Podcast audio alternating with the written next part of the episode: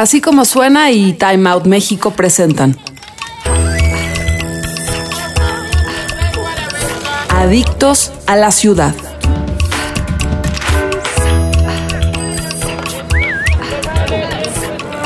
Hola a todas, hola a todos y todas. Les doy la cordial bienvenida a Adictos a la Ciudad, el podcast de Time Out México en Así Como Suena. Yo soy Ángel Arroyo, editor de arte, teatro y LGBT, y hoy, estimados podescuchas, vamos a estar hablando sobre una nueva columna que estrenaremos en la sección de LGBT, sobre vivir en la, en la ciudad con VIH. Para esto nos acompaña nada menos que el creador de la columna. Robanda lleva ya varios años colaborando con Time Out México y en esta ocasión va a empezar a escribir una columna sobre cómo es vivir con VIH en la ciudad.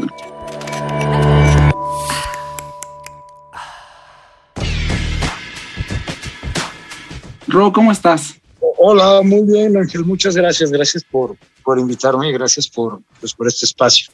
No, gracias a ti por, por aceptar, por, por colaborar con la columna. Quisiera que iniciáramos, que mientras nos explicas un poco sobre de qué va a ir la columna, qué es lo que quisieras tratar, eh, qué temas te gustaría abordar y todo esto. Pues un poco, creo que esta columna viene arrastrando del número que hicimos en diciembre, que justamente se llamaba Vivir con VIH eh, en la Ciudad de México. Y como que ahí obviamente se tocaron algunos temas a partir de voces, eh, de otras voces de, personas, de, líderes comunitarios, de activistas, ¿no? que, que fueron sumando como hacia las vivencias en lugar de que fueran eh, los mismos colaboradores quienes abordaran como el tema, pues decidimos como que fueran las personas que lo vivimos como en pues, todos los días, ¿no? Quienes contáramos un poco de eso y por ahí creo que se empezaron a, a quedar como ciertas uh, temáticas y ciertos tópicos que creo que es muy interesante que se puedan tocar desde una revista como Time Out, ¿no? Y entonces ahí creo que lo que vamos a empezar como a, a este, a empezar es un poco como a, a ver la vivencia en cómo la tomamos nosotros, pero también cómo, cómo se diversifica a partir de que pasamos esa estafeta hacia otras realidades, ¿no? Porque justamente, pues, a lo mejor yo tengo mi medicamento mes a mes y yo me la paso bien y yo puedo tener una vida como bastante asequible, pero habrá quien, quien no tenga esas mismas condiciones y son las cosas que debemos de visibilizar, ¿no? O sea, creo que por ahí la primera columna que ya pueden ver, que ya pueden ver pues habla donde si bien el medicamento nos hace vivir de, maneras mucho mejores y nos hace llegar a la indetectabilidad, eso quiere decir que suprime nuestra carga viral al mínimo y pues eso justo nos permite tener días mucho más mucho más sostenibles y sustentables. Este, quizás hay gente que no lo haga, ¿no? Porque se, o o no accede al tratamiento a tiempo, o decide no hacerlo, o su trabajo con la adherencia le cuesta un poco más y como aún así la vida de las personas con VIH es, eh, tiene que ser respetada y que no justamente pues pongamos en herramientas como la indetectabilidad, pues el hecho de que ya no somos personas riesgosas o personas a las cuales se les debe de temer, ¿no? Y justamente por un lado, pues es eh, movilizar el tema y el otro es acercar, empezar a acercarnos mucho más a la normalidad de las vidas de cada una de nosotras, las personas con VIH. Claro, y antes de que sigamos avanzando, eh, para que todos los que nos escuchan estén enterados, la, la columna se llama VIH en la ciudad. Ser positiva no es motivo de vergüenza y lo pueden encontrar en nuestro sitio. Y justamente una de las cosas que quería ir abordando es como tú decías, tú puedes llegar a acceder a medicamentos y todo esto, pero ¿es realmente fácil acceder a medicamentos en la Ciudad de México? Pues teóricamente sí, eh, porque tenemos como varios uh, puntos de acceso, ¿no? Por un lado está el IMSS, ¿no? El Instituto Nacional de Seguridad Social, que justamente pues, a sus afiliados les brinda medicamentos gratuitos, sin embargo es quien más tiene problemas de abasto tiene, ¿no? Y de distribución tiene, o de distribución que causan desabasto, ¿no? Por ahí también está el ISTE, también están las clínicas de, de Pemex, ¿no? Que también dan tratamiento a sus empleados, empleadas, empleados con, con VIH. Y por otro lado tenemos las clínicas condesas, mejor conocidas en el mundo del sector salud como Capacits, que de hecho de eso hay uno en cada estado, ¿no? Aquí tenemos dos clínicas condesas pero hay un capacit, al menos un capacit hay en cada estado de la República, ¿no?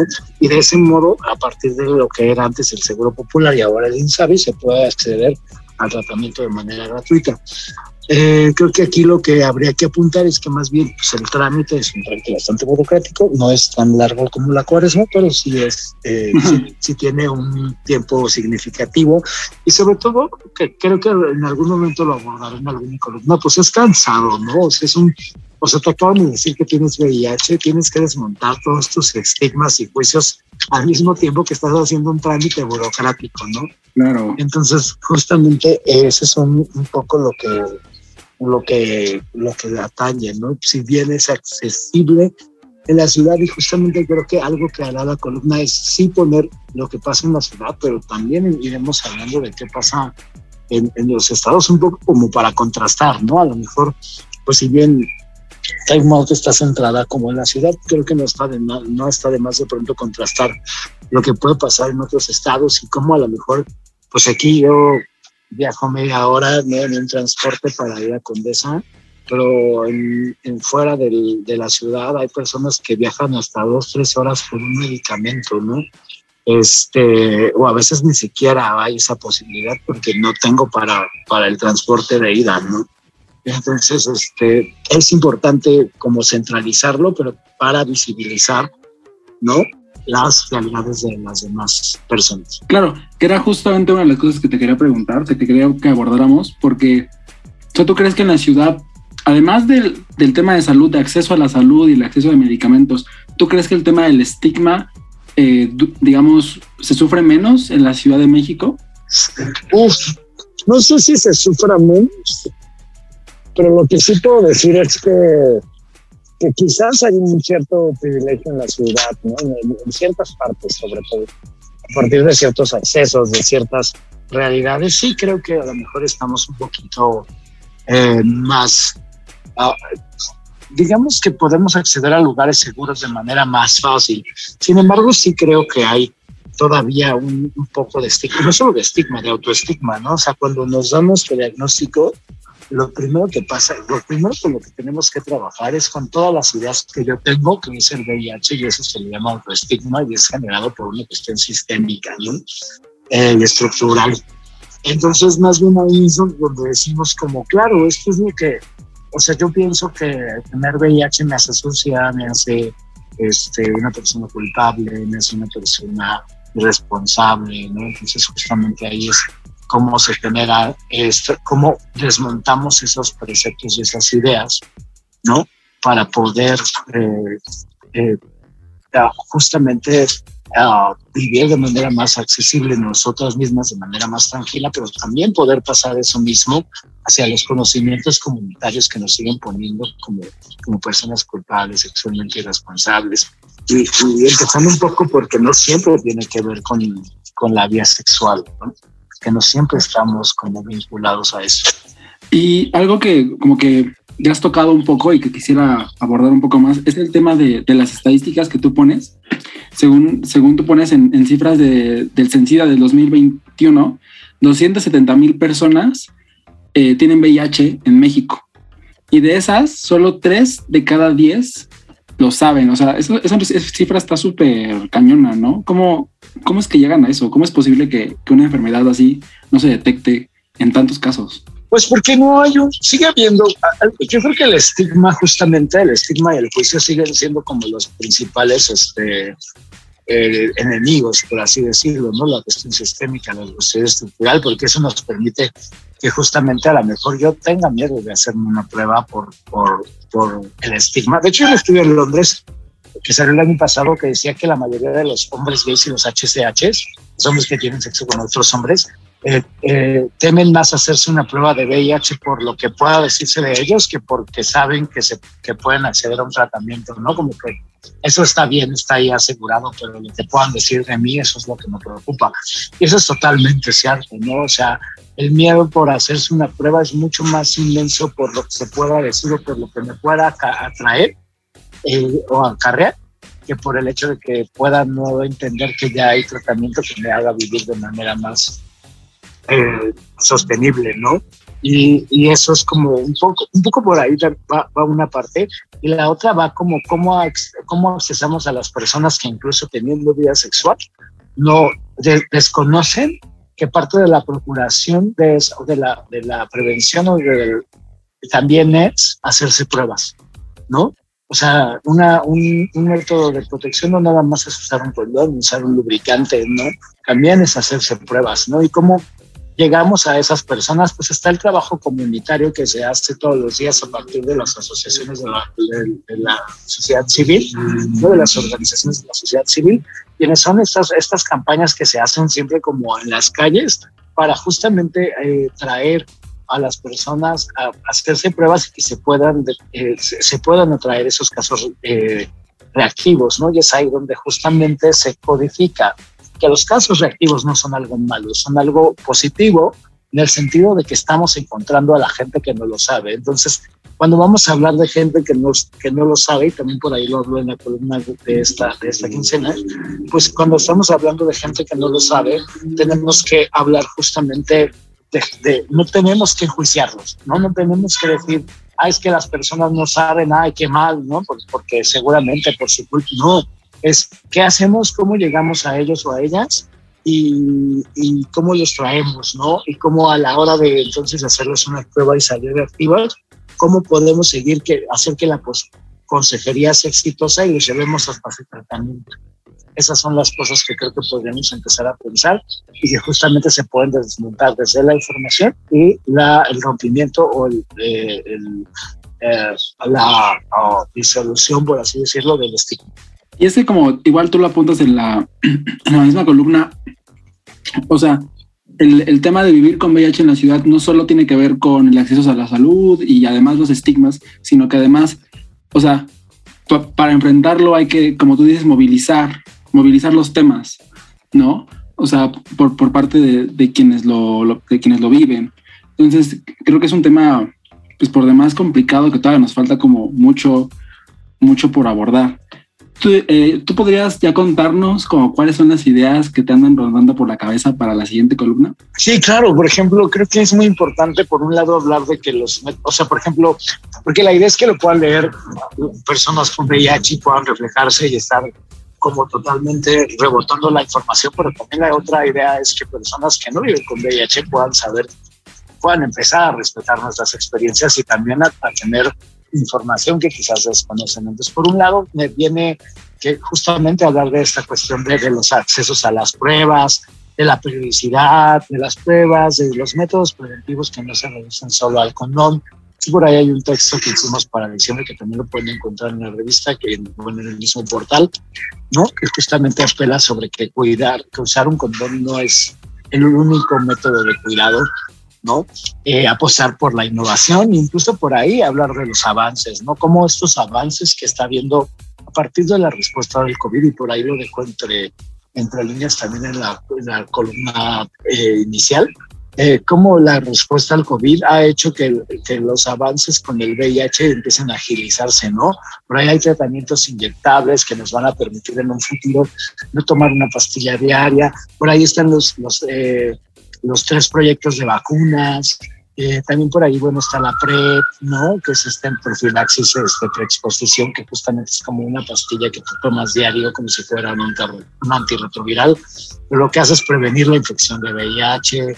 Este, y cómo estos, cómo movilizar estos temas de la prevención, de la innovación, de los avances, siguen poniendo el VIH en el mapa porque seguimos existiendo en medio de una pandemia. No se ha acabado y ni siquiera está igual de tratada ni de permeada que el COVID, ¿no? Entonces, por ahí también eso, el movilizarlo y que, más gente lo sepa y que más gente empiece como a saberlo, nos va a ayudar a que esta lucha en la respuesta ante el VIH y el SIDA empiece como, como a, a, ser mucho más general, ¿no? Que no solo nos importe a unas cuantas, sino que empiece a, existir de manera más global y justamente podamos eh, acabar justo con los diagnósticos no oportunos, ¿no? Justamente estos casos que no se saben y por ende con los casos recientes, hay un repunte reciente de casos de SIDA, ¿no? Eh, que es, es importante también tratarlo como no huirle al tema, porque justamente ¿Qué, ¿Qué, nos va a decir eso? Que necesitamos hacernos pruebas, que necesitamos ir por los que necesitamos hacer pruebas. Entonces eso también me interesa eh, tratarlo por ahí y, y, por ahí también poder viajar justamente entre estas cuestiones de las pastillas, de qué pasa, de cuáles son las relaciones que tenemos con la pastilla, qué relación tenemos con la indetectabilidad, cómo la indetectabilidad, a pesar de que sí es para que eh, podamos tener relaciones mucho más seguras con otras personas, pues son algo que nos pertenece, ¿no? No es algo para que los demás digan, ay, está menos sucio, no es menos riesgoso. Entonces, por ahí un poco son los temas que creo que me, que me gustaría empezar a tratar poquito a poco este, dentro de la columna. Y es que la verdad es que, como, como lo mencionas ahorita, pues es un tema que da para, para mucho, para muchísimo, ¿no? Por ejemplo, justo lo que mencionabas del tema de COVID, creo que en general durante, durante el encierro y durante el punto como más álgido de la pandemia, pues muchas de las enfermedades crónicas fueron completamente descuidadas por los servicios de salud uh -huh. y muy probablemente también el, el, las personas que tienen VIH, pero también justamente vimos cómo este, con recursos la, la vacuna del, del, COVID salió bastante, bastante rápido, mientras que la del VIH pues todavía está desarrollando, pero también salieron noticias de que parecía que había avances en, me parece que mencionaste dos o tres. ¿Puedes platicarnos más de eso?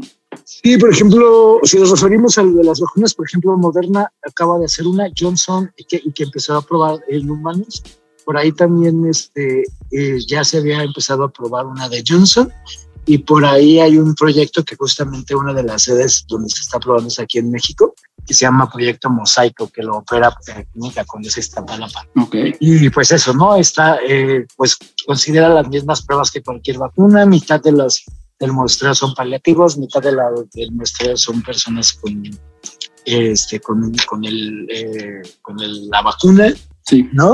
Este, y lo que vamos a ver pues es cuál es la eficiencia, ¿no? Este, y qué tanto funciona. Por ahí se espera que haya como un 80% de resultado en todas hacia, hacia más arriba ningún proyecto de vacuna, según entiendo, uh, académicamente puede ser 100% exitoso, siempre hay como no. pequeñas cosas que se tienen que corregir, pero digamos que entre menos cosas se tengan que corregir, eh, digamos que va, va avanzando el proyecto, ¿no? Es muy raro que pasen de la, de, a ciertas fases, de hecho es muy, era muy raro que pasaran a esta fase 3 eh, de pruebas en humanos, entonces pues, podemos decir que estamos como en avances como ya, ya muy grandes y también por ahí se va a probar en humanos el recorte de ADN, que, es que a partir de una cosa que se llama CRISPR, que justamente este CRISPR tuvo, el, este descubrimiento del CRISPR tuvo el premio Nobel de hace de 2011, si no mal recuerdo. Sí, tienes razón. Y este recorte genético, este, pues va a hacer que, que como que despegue, digamos, como el, el, VIH de los, de los cuerpos y lo que se ha logrado hasta ahora en, en, animales, en ratas específicamente, es lograr eliminar el virus. O sea que podríamos estar hablando de una especie de cura por ahí. Pero pues todavía nos falta mucho para llegar ahí. Sí, pero digamos ya, te digo, con, con, con, cierta inversión, con cierta disposición de parte de farmacéuticas y de institutos, pues esperemos que cada vez vaya siendo más sencillo que esas vacunas o que esos tratamientos en general se vayan desarrollando. La verdad es que es impresionante como todo lo que, lo que se puede abordar y también lo mucho que, que has demostrado que vas sabiendo del tema. Entonces creo que va a ser muy, muy interesante la columna que vayamos eh, sacando cada, cada 15 días, eso hay que avisarlo. Eh, pues se va a salir cada 15 días, esperemos que cada quincena de cada mes, ahí la van a estar pudiendo leer en Time Out México, en la sección de LGBT+. Y me parece que ya es momento de ir concluyendo, Ro. ¿Qué te parece? ¿Qué te gustaría añadir? Pues solo que, que estén atentos, que nos lean, que compartan. Esta columna también está, como ya dije, no está hecha también para, para quienes vivimos con VIH o para de repente, creo que uno de los objetivos también es que regularmente googleamos, ¿no? Cuando nos enteramos o cuando tenemos dudas y ojalá que la, la gente pueda llegar en lugar de a una nota de, click, de clickbait de los cinco síntomas, ¿no?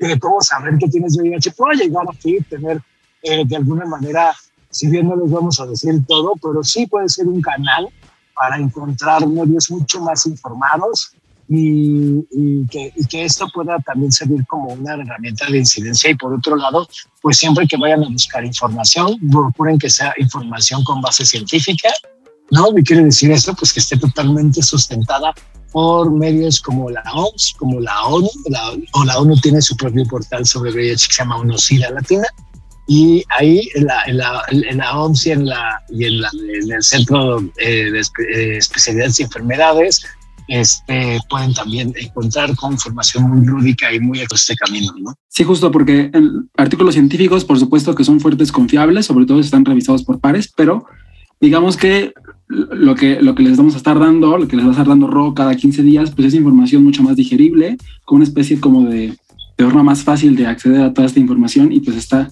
súper, súper padre. Ro, muchísimas gracias por acompañarnos en esta ocasión. No, muchas gracias a ustedes y muchas gracias de nuevo cuenta por, por el espacio.